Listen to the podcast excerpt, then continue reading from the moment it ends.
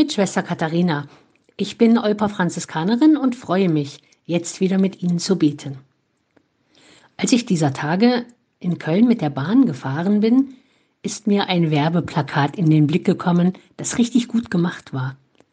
Da war die sehr typisch zu erkennende rote Basecup und gelbe Frisur von Donald Trump zu sehen und das Motto stand in leuchtend gelber Schrift auf dem roten Hintergrund.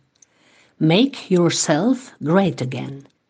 Vielleicht zu übersetzen mit Mach dich selber wieder großartig. Wow, habe ich gedacht, gute Werbung. Es ging um eine Dolmetscherschule. Aber dann habe ich gedacht, das muss ich doch gar nicht.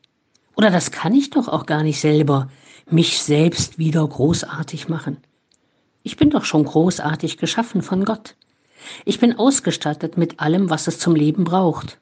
Leib und Seele, Herz und Verstand, geistige und geistliche Fähigkeiten und Neigungen, Hände und Füße.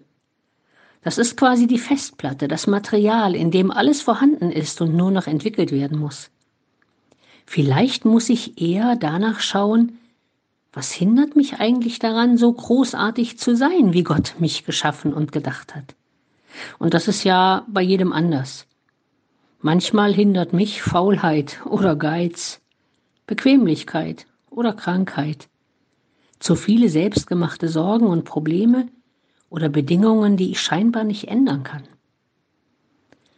Lasst uns doch heute wieder ein bisschen mehr zu dem, zu der Großartigen werden, wie Gott uns gedacht hat.